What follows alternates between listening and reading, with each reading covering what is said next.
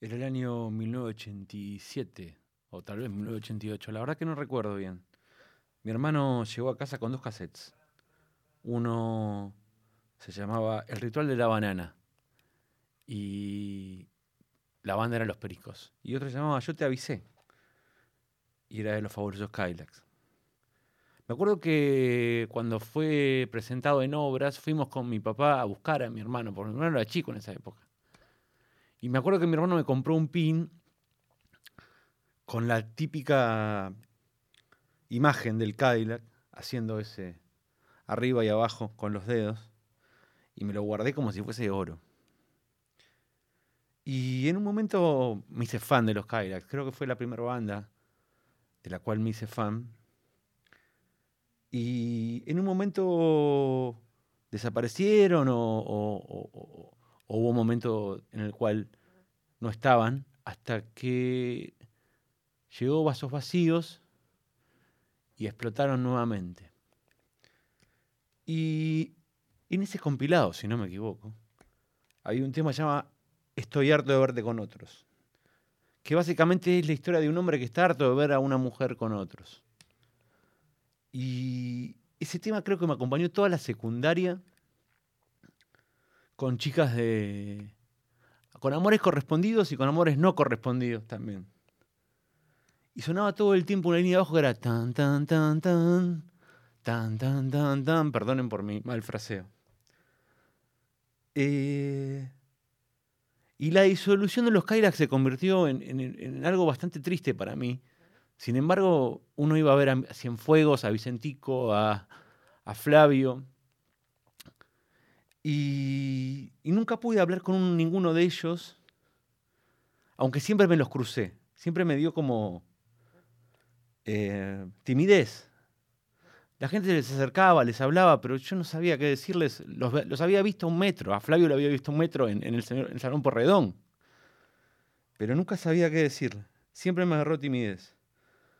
Pero lo que nunca me dejó de acompañar en la vida es esa canción y ese ojo que hacía tum, tum, tum, tum.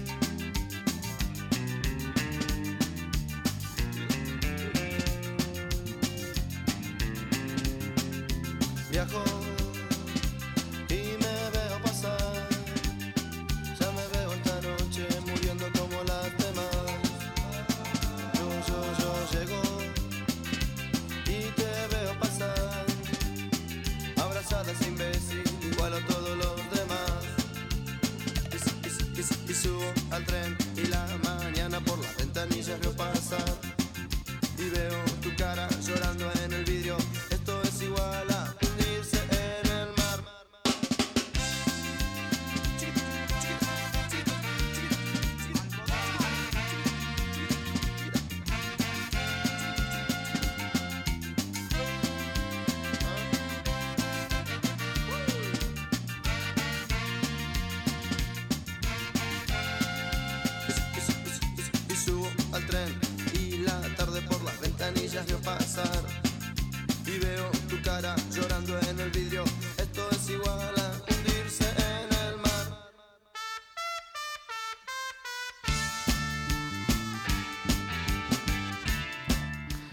Estoy harto de verte, con otros, los fabulosos Kylax y esa línea de abajo que, que en mi vida me, me decía, caminá, caminá, mientras te dejaba una o encontrabas otra chica.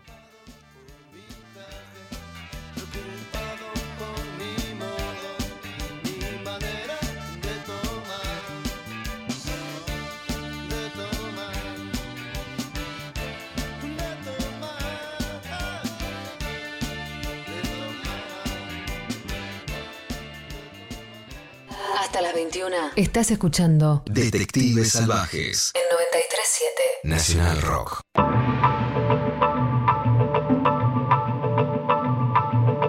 Bienvenidos, bienvenidas a Detectives Salvajes. Mi nombre es Martino Cardoso, el suyo, señorita. No se le escucha a Agustín Espasantín, perdón. Creo que está desmuteado. Ah, Ahí sí. Buenas noches. Buenas Ahora noches. sí. Y ¿Cómo le va? tenemos, muy bien, muy bien. Tenemos el enorme placer de tener a alguien que, bueno, nada, eh, por suerte no me escuchó cuando hice la introducción, pero alguien que admiro de manera enorme, que, que me acompañó en la vida y como decía, esa línea de bajo que suena en Estoy harto de verte con otros, cuando una chica o, o- o- no me correspondía o, no o fracasaba, me decía caminá, seguí caminando. Esa línea de bajo era tan importante como, como la letra de Gabriel Fernández Capelo. Eh, muchas gracias por estar con nosotros, señor Flavio. Hola, ¿qué tal? ¿Cómo están? Un gusto, ¿eh? ¿Cómo estás? Hola. Hola, ¿cómo te va? Bien, ¿cómo estás? Gusto de saludarte. Bien, por suerte. Muy, Igualmente. muy, este, muy entusiasmado de Gracias. tenerte. Eh, Gracias por tus palabras. No, por favor, por favor. eh, eh, yo siempre, lo que no, no, no pudiste escucharla, siempre me dio, siempre a vos te vi en, o sea, siempre vi un Cadillac de ustedes tres, a Rodman, cuando se habían separado, a, Vicentico, alguna vez los crucé y me daba tanta vergüenza molestar, digamos, a vos te vi a un metro en, en- en- en este, en el lugar este de Palermo, viendo la, la Mandinga Project, digo, y no me daba para molestar a nadie, digo, porque me parecía, bueno, ah, de eso un poco habla tu libro también, Silver Tape este, de tu misantropía. Este, eh, un libro que mm, ha, mm, vamos a contar un poco para atrás. eh, no sé si lo conoces a Leo Yola, al escritor. No, perdón, perdón Bueno, mi ignorancia. ¿no? No, no, Leo Yola es uno de los grandes escritores para mí, para mi gusto, de, de estos últimos 10 años. Agustino, no sé si coincide conmigo. agendo, ¿eh? me encanta que me recomienden. Eh, y eligió Silver Tape. Recomendamos. y eligió Silver Tape como, como libro. Eh, y habló loas de ese libro. Y, wow, qué honor, loco. y, y fija- digo, y, y- porque además lo que reconoce es que es un texto de una frescura increíble, digamos. Además, leímos una parte en vivo. eh, Sí. Y eso a mí me, me introdujo a tu mundo, a tu literatura, o sea, a la máquina de, de matar pájaros. eh, rápidamente em, vi- y, y- y con tus este em, con tus eh, elecciones, decíamos con Agustina, que para mí, viendo tu literatura y viendo tu música, forman tu mundo que termina en Silver Tape, digamos, para mí. No sé cómo lo ve Flavio. Sí, no, no, no, me quedé así porque, bueno, eh, sí, estoy coincido y te agradezco, vuelvo a agradecerte de nuevo por tus palabras, porque me honran. La verdad que alguien que, que se meta en, mi, trabajo de esa manera me llena de, orgullo, pero de- desde el cariño lo digo. Así que, eh, vos sabés que es curioso, porque yo me niego a verlo como un libro autobiográfico. Yo siento que cuando hablo de mí, intento a través de mí llegar a, a cuestiones emocionalmente humanas, comunes a todos. Ujú. Entiendo, o sea, jamás, o sea, conscientemente jamás hubiera escrito una autobiografía. En todo caso, soy muy egocéntrico. Me encantaría que, que la, la- la auto- la biografía la hiciera otro, ¿entendés? Claro, claro, No claro. Porque creo que el, el ególatra quiere que otros escriban de él, no él, él, él, Pero, el pero, autobombo. Pero el, el libro en un punto para mí me parece interesante, perdón que te interrumpa, porque no, me, no lo siento como una autobiografía, siento como Bien. reflexiones de lo cotidiano, digamos, que porque si bien, no sé, hay un capítulo dedicado a Gamexane, hay momentos, tu historia, eh, por ejemplo, con Boom Boom Kid cuando estás tocando, si- después hay como una, como una cosa de lo cotidiano, digamos, del mar, de tu familia, de tu vida, digo, que, que no me parece, que, me parece como más, en el mejor de los sentidos, que, que hablábamos justamente con, con Leo Yola, con este escritor que te lo recomiendo mucho. eh, Ya, lo, ya lo acá. Ahora Para lo el programa. Eh, Tenemos, te pasamos el podcast que lo escuches donde te, te hace un elogio soberbio, digamos. Por- Qué Este, va, la, no esperaba. no, la frescura de los textos, digamos. La, la frescura con la que. El desparpajo con el que escribís, digamos. Para mí es como increíble, digamos, eso. O sea. eh, Claro. Este, eso es lo que me pasa a mí, digamos, no sé, Aus. este. Sí, sí, sí, sí, yo ubico lo mismo, ese rasgo. Bien. Bien. No sé si. te- Tiene te- que- te- no, no, no, porque estábamos. este, si tenías como. A ver qué, qué para decir sobre Silver Tape o, o algo. Bueno, No, eso sí, ah, él. Sí, mejor que nos hable él. Claro, claro, claro. Dale. Bueno, no, escuchando muy atentamente lo, lo- lo- que dicen, lo que decís, y eh, sí, eh, es verdad, vos no mencionaste, vos no sos de los que mencionaste, ustedes, mejor dicho, no mencionaron autobiografía. En muchas notas ocurrió que me lo decían, tal vez porque se, tal vez yo, yo, yo intuí que tal vez porque se quedaban un poco en, bueno, en, en ojear el, el primer, el primer capítulo que se llama 55, que sí es el que más tintes autobiográficos tiene.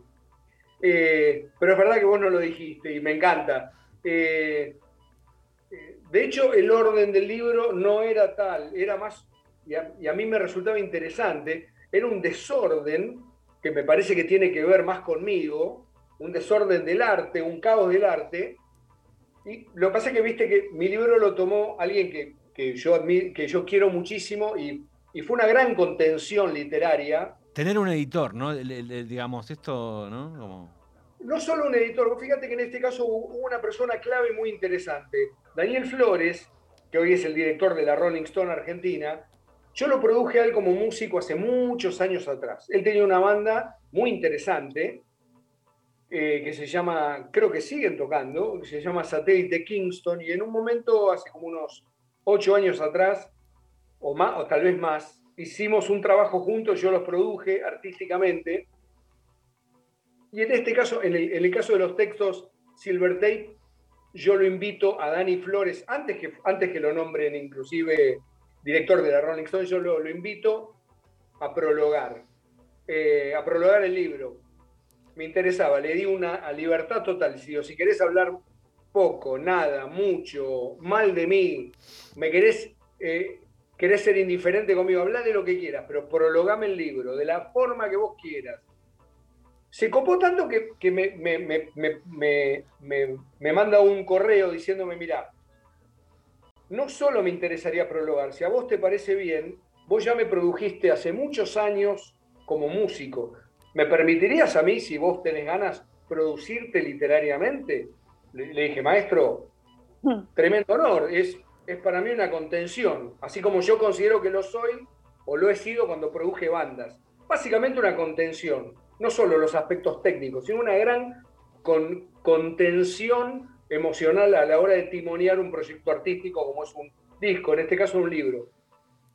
En ese, en ese, en- una vez que, yo felizmente, con sumo agrado acepté, empezó como una idea de vuelta de, de mis, de mis, este, de mis eh, capítulos, donde él me sugería, me instaba a, a- mira, es- es- me- me- no sé, como público me gustaría que hablases más, más de esto. Fíjate, siempre, siempre obviamente sugiriendo, nunca imponiendo ni modificando. Eh, y bueno, yo me recopé, ¿viste? Entonces, bueno, volvía como a retomar. Quiero llegar, a- eh, quiero llegar al punto de que, de que él también, en, en ese afán de ser un, un periodista de alto calibre profesional, más ordenado. Él justamente ordenó el libro. Y él consideró que el 55 tenía que ir adelante. Y eso le dio como al libro cier- cierto aroma de autobiografía cuando no lo es. El 55 estaba por atrás. Era más caótico, ¿viste? Pero bueno, yo por otro lado le dije, mirá, yo soy más arte del caos y caos del arte. Y sobre todo a la hora de escribir. Eh, pero bueno, eh, me gustó que él, eh, me gustó deja- dejarme llevar por el orden que él sugería. Sí, sí, sí, claro. Eh, nada, y después, eh, bueno, eh, hay un capítulo en tu libro para dar paso a, la- a las, eh, a las elecciones que son muy interesantes, que es eh, radiografía, se llama ahora. no- eh, fui, a- fui, estaba en México y me hice una radiografía y me salió le- este, le- Osvaldo Lamborghini, este, eh, el Cuchi Leguizamón, Madness, este, bueno, me salió Sábato. Me salió Ernesto Sábato. Sí. Y el libro que elegiste es sobre héroes y tumbas. Ya, Sí. ya, ya revisitaban Sábato con los Cadillacs en, en, en, en- en Surfer- en Fabulosos Calavera, digo, ¿no? Con, es- con donde se habla también del túnel, donde se habla de, de Parque Lesama, digamos, pero como decimos siempre con Agustina, ¿cuándo, dónde, cómo, por qué, digamos? ¿Por qué? Bueno, bueno, lo revisitamos los Cadillac desde, desde mi cabeza, porque el, el tema está completamente escrito. y- Sí, sí, sí, está claro. digamos que el capricho sábado proviene absolutamente de mí. Compartido con mis, con mis, con mis hermanos musicales, obviamente. Compartirlo, compartido, digamos, como para realizarlo. Pero digamos, el capricho es mío, nada más. ¿Se, se entiende Sí, sí, sí. por dónde va? Eh, ¿Vos le llevaste bueno, el libro a ellos? ¿Se lo sugeriste? ¿Cómo, cómo? ¿Vos le llevaste el libro a ellos y le sugeriste la lectura? ¿O, o cómo No, fue? No, no, no, no, no, digo, eh, no, no, no. No, no, el, el libro quedó en mi corazón y en mi mente. No, no, no, no, no, no. Yo llevé la canción. Y bueno, y eso, eso es lo que fue compartido, pero después, bueno, si lo leyeron o no, es, es, libertad de ellos, digamos. Este, eh, eh, básicamente arranqué por, por ahí, por donde tú mencionaste en un momento, eh, el túnel y, y, y, este, y, sobre y tumbas fueron dos libros que yo venía leyendo, siempre leo. Nunca me la tiro de, intelectual, al contrario, siempre me gusta divertirme diciendo que soy un antilectual. Sí, sí, sí, eso está en el libro, eso está en Silver Tape. Soy, soy, soy antilectual, pero, pero leo, ¿viste? Me divierte, me, me hace bien, no, no, no, no, para, no para presumir ningún tipo de. este, eh, y realmente eh, lo que pasó con, en mí, lo que me pasó con Sobreros y Tumbas y el túnel fue algo muy, muy especial. ¿Viste? Eso- Esos, esos, esos libros, esas obras de arte, puede pasar, puede ocurrir con el cine también, con, no sé, pero esos libros que realmente ah, yo creo que, viste los americanos dicen blows my mind, o sea, Sí. me, me voló la cabeza. Sí, sí, sí. sí. Este, eh, y realmente es una linda metáfora gráfica y, y- y muy, muy, muy, muy este, detonante, porque realmente yo consideré que no sé por, por qué razones, o sí, por todas las razones que están en, en- en eso, en esos textos, en esos libros, hubo un antes y un después en mi vida, ¿no? ¿Viste? Cuando realmente lees algo que te cambia la vida o una película que te cambia la vida, O una banda que te cambie la vida. internamente, ¿no? Vos sos el mismo de siempre. Sos la misma persona, pero. pero te- y así fue con el túnel y con, eh, con Sobre Héroes. Después, bueno, como que continué, ¿no? Buceando en el mundo sábado y en el medio de eso la canción, obviamente, que me parecía como interesante, qué sé yo, era una canción mía que, que, una de las tantas canciones más que, que he entregado a los Cadillacs para, para, para, para, para hacer repertorio y, de ahí se sucedió un montón de cosas que fui llegando como a la familia Sábato, me terminé siendo amigo, terminé yendo a tomar chocolates con churros los 25 de mayo cuando don Ernesto todavía vivía. Una, una locura, ¿viste? ¡Wow! Una locura de flash. ¿Y Me cómo, gustan los churros y, ¿Y el cómo- chocolate. qué lindo. ¿Y cómo fue la relación? ¿Cuánto tiempo duró la relación entre Sábato y vos? ¿Y, y co- co- qué, qué construiste ahí, digamos? Me, me hice, mira, básicamente me hice muy amigo de Marito, del hijo, Sí, de su familia, de, de Juan, de, de los hijos, de sus de, de su hija, bueno, de sus nietos, mejor Sí. dicho, hablando del, del Sí, maestro. Me hice muy amigo de Mario. Este, siempre hablo, hace un montón que no lo veo, pero siempre charlamos, obviamente con estas bondades digitales hoy en día. Que, y, y en esos tiempos, bueno, ya te digo, de repente me iba, me iba a santos lugares, ¿viste? Y bueno, y estaba con ellos y lo veía al maestro. eh, digamos, la, la cosa más directa era, más íntima era con, con Mario, ¿no? Pero este, hasta bueno, el día que decidió irse el maestro, que viste que él ya, ya había pre- ya- él ya había previsto su, él ya había dicho, ¿no? Que, que lo velen en el club de enfrente a su casa, Sí. el Club Social y Deportivo Santos Lugares. Sí, sí, sí. Perdón si me equivoco en, en el nombre exacto del club, pero bueno, es el Club Social y Deportivo que queda justo enfrente a la casa. Así que bueno, el día que se fue el maestro, me, me- viste, me fui para allá, me fui para allá. Este, y fue muy lindo ver a todo el barrio, ¿no? Toda la gente, un montón de gente de la cultura, obviamente, y todo el barrio, ¿viste? Despidiendo al maestro del barrio que se iba, fue muy hermoso. Después toqué también en la calle, o- o- como a la semana, hubo como un homenaje, y toqué solo sábado, la canción, solo con la guitarra, un festivalito que armó Mario para, para sostener la casa, ¿viste? Que, para, que, para que pueda convertirse en un, en un museo nacional, ¿no? Cultural. Que así lo es, por suerte. Sí, sí, sí. ¿Y qué fue lo que te impresionó tanto de sobre héroes? ¿Qué, es lo que partió tu vida?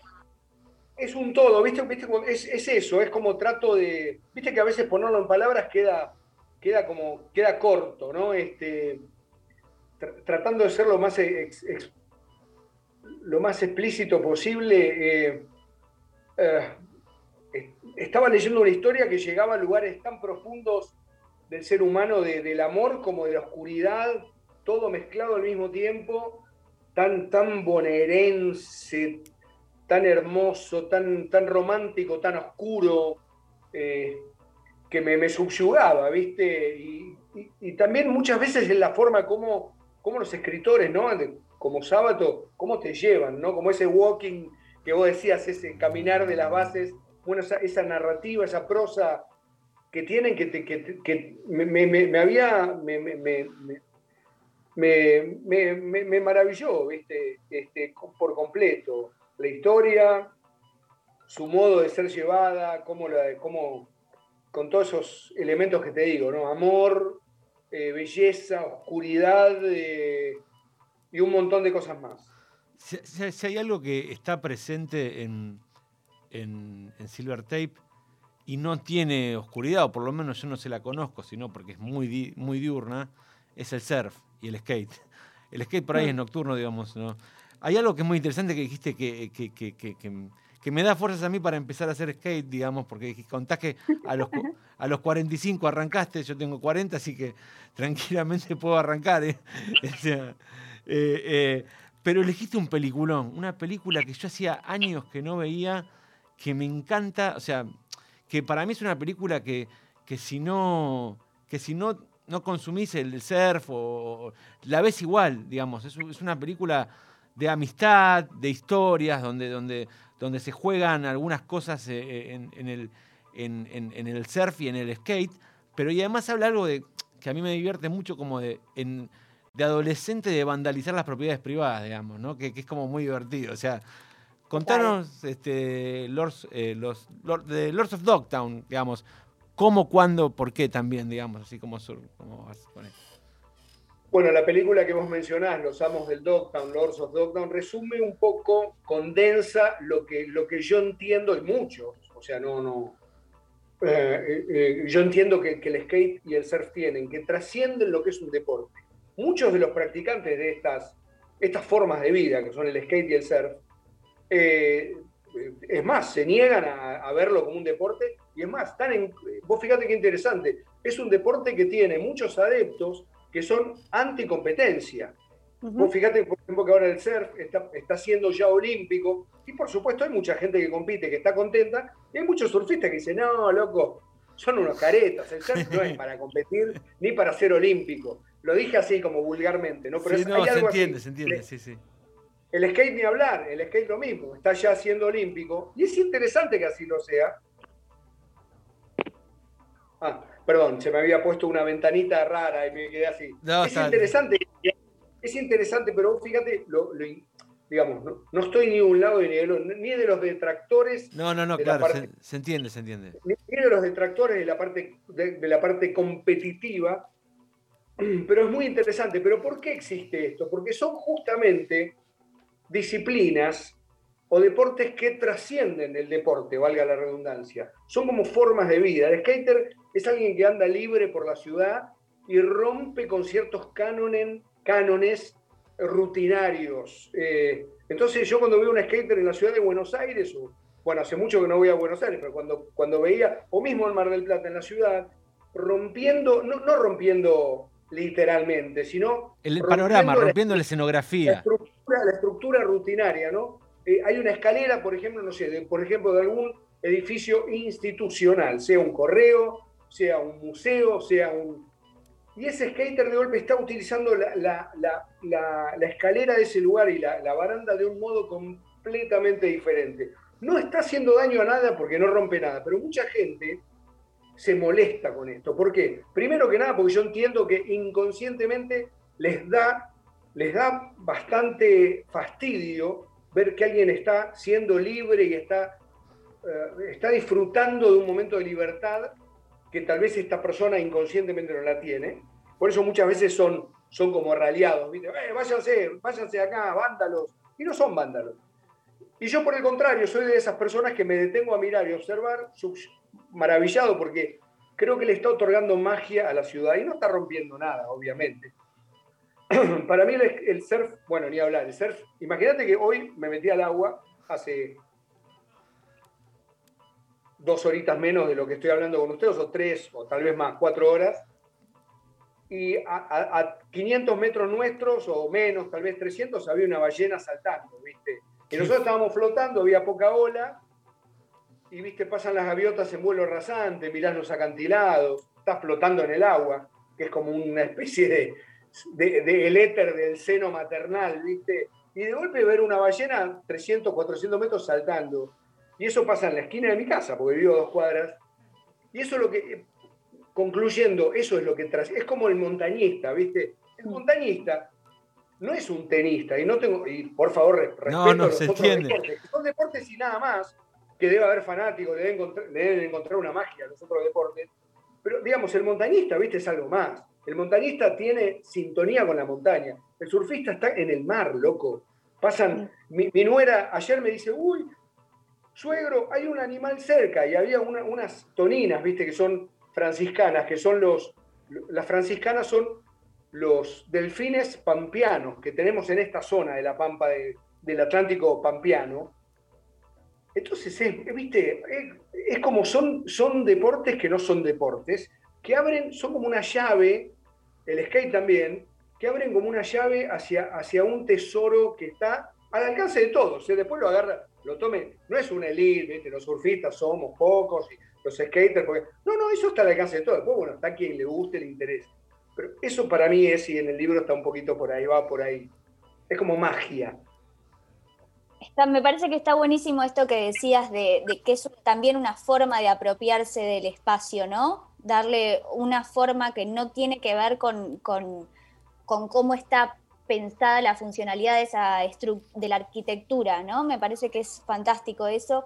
Y un poco lo que pensaba también cuando la volví a ver, porque yo la había visto cuando, cuando era un adolescente, que veía películas de adolescente, porque eso me convocaba muchísimo, es eso, ¿no? Que, que retrata como una manera de, una forma de vivir y, sobre todo como una, una forma de pertenecer, que era algo que, pensaba que también un poco unía la elección del disco con, con esta elección, ¿no? Como con la importancia de pertenecer a algo, de, de esto, la importancia para la identidad que tiene eso, sentirse parte de algo que verdaderamente toca tu corazón. En un momento tan especial como la adolescencia, ¿no? Digo, Total. Tal cual. Tal cual, estoy completamente de acuerdo contigo, Agustina. Y justamente, y es pertenecer a algo que si se quiere es hasta, hasta minoritario, ¿no? Por lo Sí, menos claro. en su génesis, que tal vez en el mundo hay, un montón, en nuestro país, pero es, no deja de ser paracultural y minoritario, eso es muy interesante.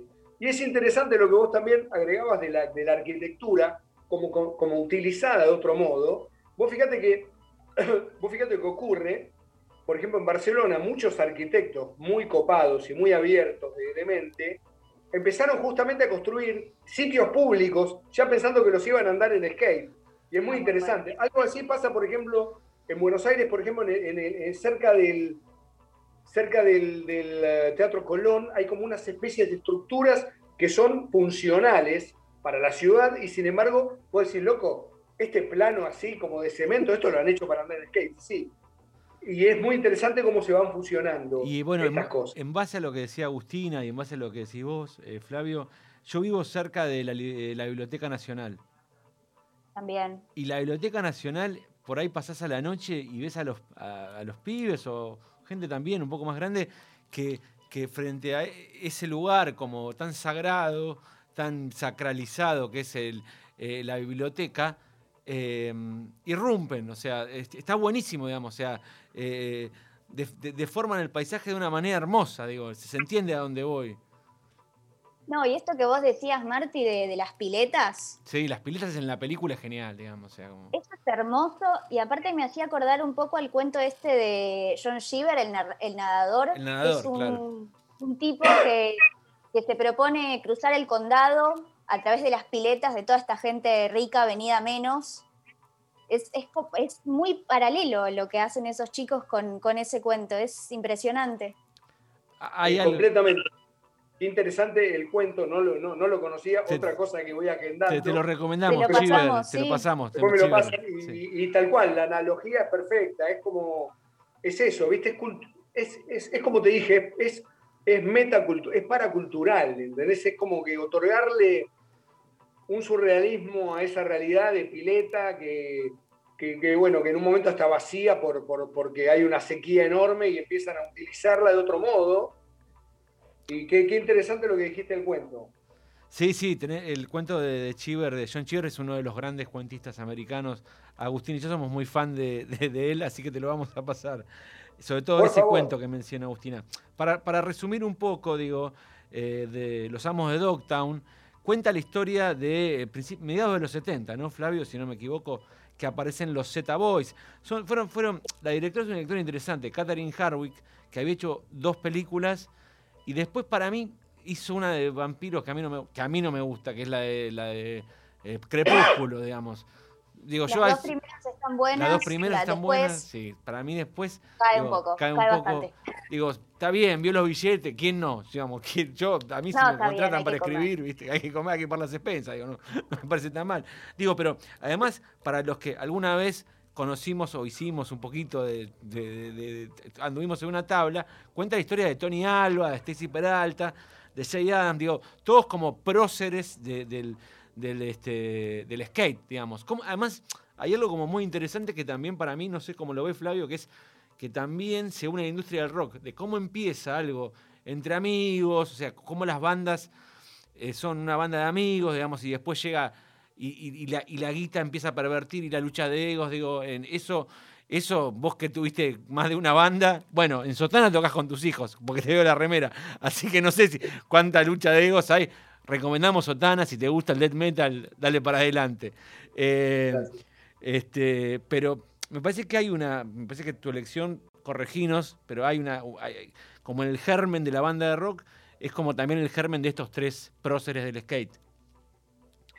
Sí, tal cual, y pertenencia, como dijo Agustina, minoritaria, como siempre dije, como una cosa muy, muy por el costado de lo, de lo que, de lo que la sociedad, inclusive de los jóvenes de la sociedad, consumen, ¿no? Mm. Vos fíjate que hay un paralelismo muy interesante que yo tuve el honor de presenciar y vivenciar como, como espectador, ¿eh? porque yo no andaba en esa época, yo como vos bien dijiste, yo aprendí de grande, pero tuve el honor y el privilegio de conocer como una- a los como a los amos del, del Dogtown argentino, que era un lugar en Mar del Plata que se llamaba, le decían el Pulsito, que era un terreno baldío donde había existido un hotel en los años, en la Belle Époque, en los años 30. Ese hotel quedó completamente, lo, lo tiraron por completo y quedó, lo único que quedó en el baldío era la piscina y era oval y cóncava un, un riñoncito. Y ahí los chicos de Mar del Plata y los chicos de Buenos Aires se juntaban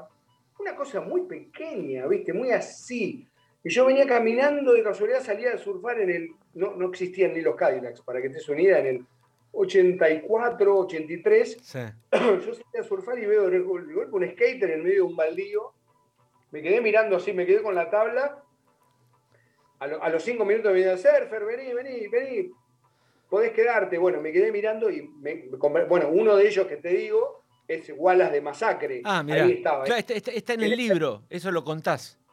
En esa crew muy pequeñita, ¿viste? Y, y yo ya venía escuchando una música que era muy, muy distinta a lo que los pibes escuchan, al, digamos, al común o, al, o a mucho rockero inclusive. Yo, venía escuchando como otra cosa y estos pibes eran como algo que, que solo, digamos, a mí se me podían delante. ¿Pasó algo? ¿Se nos No, no, te estamos escuchando, estamos escuchando atentos. Ah, porque hubo como un cambio acá de, de- de pantalla, no sé por qué. No, no, te Puede estamos, ser mi escu- estamos escuchando atentos, no, no. Ahí Este, no, no estoy ahí, sí, ¿no? Bueno, no, no, está- y- y- Estás perfecto, Flavio. No. Es mi teléfono entonces, está raro. La, la cuestión es que, la cuestión es que, viste, eh, es muy interesante porque hay un paralelismo con esta gente que eran porteños y marplatenses que se llevaban muy, muy bien, no había ningún tipo de, de- de rivalidad, por el contrario, una camaradería y cultura minoritaria, ¿viste? Underground, muy interesante. ¿Me fui? No, no, te estábamos escuchando, no, no, estábamos este, escuchando. Perdón, perdón que pregunto porque No, mi teléfono no. está así.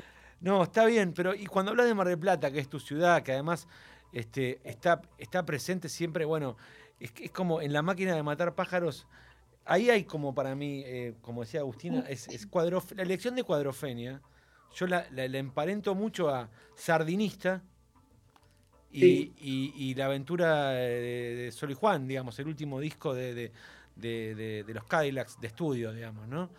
Ahí, me- ahí veo, digamos, que es el- en realidad también es, eh, es, eh, el mismo personaje, perdón que estoy viendo cómo se le pones al personaje que lo estoy leyendo mientras... este- Sardinista, sardinista. no, no, no, no, el libro de La máquina de matar pájaros. Bey, Bey se llama, Bey, Bey, si no me equivoco, Sí, ¿no? a ver, Eh, digo, hay una persona, hay, hay como el, el solitario, el muchacho que no encaja, eh, eh, el, el- un, este, el mar, el agua, porque ¿cómo empieza Cuadrofenia? Empieza con, o sea, em, digamos, básicamente empieza también como, como empieza Sardinista, digamos, o como, y, y- y el faro es la, la obertura de Juan Sol y Juan, digo.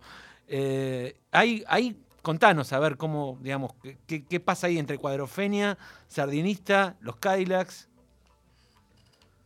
Bien, bueno, sí, tal cual. Es una gran inspiración desde lo más profundo, ¿no? Este, eh, Cuadrofenia, Tommy, son obras de rock que, que me marcaron y a, a mí y a mis amigos nos marcaron a fuego. Este, eh, podríamos hablar de The Who también, pero bueno, pero en este caso la obra de, de Pete Townshend, ¿no? Este, Una obra completa hecha por él. Cuadrofenia es, es la un- la- el único disco que está hecho por él completamente. una obra completa hecha por él. Él solía escribir solo en The Who casi todo. Y sobre todo hay una cosa muy interesante que yo observo, que es los personajes son simbologías. O sea, vos podés verlo como un chabón que hace esto, que se pelea con otros, que anda en scooter, que es modo, pero en realidad son simbologías. Y eso es lo que me, gusta tanto de, cómo, escribe Tausen, porque sitúa a los personajes que son síntomas de las emociones y los comportamientos humanos. Nuestras virtudes, nuestras miserias, nuestras falencias, nuestros aciertos y nuestras equivocaciones. Todo esto, por supuesto, constituye una gran, vos mencionaste Sardinista y después eh, La Salvación de Sol y Juan. Todo, todo se, se- se conecta desde la inspiración más rotunda y absoluta, desde las ganas de hacer una ópera rock. ¿Qué es una ópera rock? Yo me lo pregunté porque primero arranqué solo con Sardinista, que le hice solo. Mucho antes, de hecho, cuando vino Vicentico a casa, un día a visitarme, yo estaba justo grabando Sardinista, me preguntó, ¿qué estás haciendo? No, una ópera rock y esto. Dice, ¿por qué no la hacemos con los Cadillacs? y ya lo habíamos hablado antes, cuando, claro, es verdad, antes de chicos habíamos hablado alguna vez, como fan de los Cuba habíamos dicho, alguna vez tenemos que hacer un disco conceptual. O mejor dicho, una ópera rock, porque una ópera rock es, es más que un disco conceptual, es el extremo del- de la conceptualidad. ¿Por qué? ¿Cuál es, ¿Dónde está la diferencia? Yo puedo hacer un disco conceptual hilvanado por una palabra, hilvanado por, un, por una situación, hilvanado, yo puedo nombrar en todas las canciones un ítem, por ejemplo, la rosa. En todas mis canciones puede existir que yo menciono la rosa y le puedo dar una profundidad una metáfora. Bueno, pero, pero eso es un disco conceptual. Pero no hay una historia atrás de fondo, no hay un, no hay un, no hay un, no hay un guion, no hay un nudo, no hay, no hay un, no hay un, un inicio, un nudo, un, no, perdón, un desenlace, un nudo y un final. No hay tres Eso actos. historia No hay, no hay tres actos, digamos. eso es una historia teatral. Bueno, la ópera rock es, una, es, un, es un disco aferrado, ligado, pues obviamente por, por, por- desde ya que es conceptual, ya, desde, ya pasa, pasa, digamos, se pasa de rosca de conceptual, pero no solo es conceptual, sino que está ligado a una historia, a un drama. Bueno, Sardinista, cuando yo empecé a escribir Sardinista, yo tenía la historia y eh, al principio tuve cierta, cierto, cierto, cier- tuve cierto, no quiero decir temor, quiero, tuve ciertos reparos a, a ver hasta dónde le podía poner ópera rock, digo, a ver cuáles son los requisitos.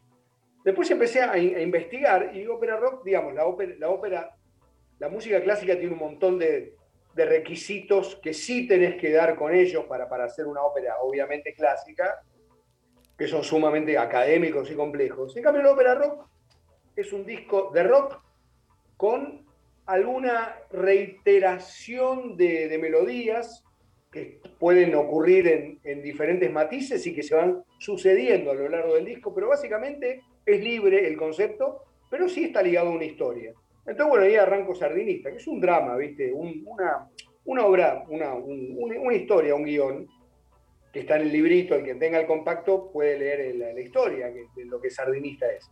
Y ahí fue muy lindo porque yo, digamos, muchas cosas las tenía escritas y lo que escribía me, me condicionaba las canciones y a veces y viceversa. A veces se me ocurría una canción y tenía que, tenía que reacondicionar el, el texto para, para ayornar, porque en la canción me iba a surgir un nuevo personaje. Y después, bueno, vino la salvación de Solo y Juan, pero todo está relacionado, claro. Es, eh, es claramente, hay cosas en, en- en- Solo y Juan, en Sardinista y en Cuadrofenia que son eh, el mar, las rocas, digamos, la playa. Eso está en los tres, en, en las tres obras, digo. Me parece que. Y el, el- el- el- bueno, en Solo y Juan están Solo y Juan, pero digamos, en Sardinista tenés claro al protagonista y en. eh, y, y en Cuadrofenia también, digamos. Yo veía ahí como los dos que no encajan. No sé, Agus, que. Sí, no, y de hecho pensaba en, en Martín de, de. Sobre Héroes y Tumbas. Claro. Él también es como él no tiene un grupo de pertenencia, está más, como más solo, ¿no? Me parece que Flavio eh, tuvo tres elecciones que dialogan mucho entre ellas, quizás como el, el que más encadenó de todos los invitados hasta ahora, ¿no? Sí, sí, totalmente, Como totalmente. Muy, muy lineal todo. O sea, sí, como muy, eh, un, un encadenamiento que también está relacionado con Silver Tape, digamos. O sea, eh, eh, porque está Mar del Plata, porque, este, bueno, por, ese montón de cosas, digamos. Este, Mm. Eh, y, y- y no sé si querés contar algo de cómo, cuál es la diferencia entre Solo y Juan y, Sardinista, digamos, por ahí. Bueno, eh, básicamente podríamos empezar diciendo que son dos obras de, pongamos, mencionémoslas como obras de teatro. Ojalá algún día se, se, pudie- se pudiesen llevar a cabo. O películas, vamos, vamos, vamos, vamos a, vamos a Si soñar. soñáramos sea grande, Flavio. Eh, son guiones, son, eh, es como te dije, o sea, las dos tienen eso en común. Después son dos, son personajes completamente distintos, ¿no? Sí, hermanos. Pero sobre todo tratamos, bueno, eh, lo, lo lindo de Sardinista que la hice junto a mi hermano, mi queridísimo hermano Gabriel, hermano musical, hermano de la vida, hermano del amor. Eh, y fue lindo porque nos íbamos mandando eh, nos íbamos mandando emails o, o juntándonos, por supuesto. No, sardinista También- no, solo y Juan, porque ahí te confundiste. Sí, sí, me confundí. solo Juan. Cuando dijiste Gabriel dije. Ya me, ya me- ya me- se me está cruzando todo. Eh, y en Sardinista, bueno, lo hice solo. Y Sardinista, digamos, el- el- la sinopsis, la síntesis, es un chabón de los años 80, eh, punqueto, rebelde, eh, revelada, renegado, que Melancólico también, una- ¿no? a una- pertenece a una familia de, de- laburantes pescadores de la ciudad de Mar del Plata. El padre es italiano o, hijo de italianos, este, un tano bruto, el viejo, y se- él se lleva bastante mal con el padre. Trabaja con el padre al igual que el hermano. El hermano tiene una relación más, este, más bastante más llevadera con el papá. Pero, pero él tiene otra sensibilidad, digamos, y, y- es lo que lo diferencia. en Tiene otra sensibilidad y es lo que lo diferencia para mí de su hermano y de su padre. No es que no se quieran, sino que el padre, que es, que es un tano fuerte como esa época, no sabe expresar lo que, lo que, lo que, lo que tiene, digamos, lo- para dar, digo, ¿no? Son simbologías que en el fondo, viste, cuando viste cuando hay mucha gente que dice, no, se pelean padre e hijo porque en el fondo son muy parecidos. Bueno, va por ahí. Eh, claro. Va por ese, por ese, por ese subterfugio psicológico, si se me permitió escribirlo en su momento. Bueno, nada, lo que- a la- a la- haciendo la corta, eh, un- hay un día donde, es- donde, ¿por qué le dicen sardinista? Porque el chabón escucha sandinista de los. Clash, obviamente. Y en un momento el padre, no, eh, cuando, se, cuando se agreden, ¿no? Cuando se agreden de palabra verbalmente, el padre en un momento dice, baja esta música de mierda que estás escuchando. ¿Qué estás escuchando? Sandinista, papá, no me rompa los huevos, le dice. Y el otro, y el otro dice, eh, ma, ¿qué sardinista? Son, son pescadores, ¿viste? Claro, claro, Entonces, todos los pescadores, todos los, los laburantes y todo el entorno de laburantes del pescado le empiezan a decir sar- sardinista al pibe.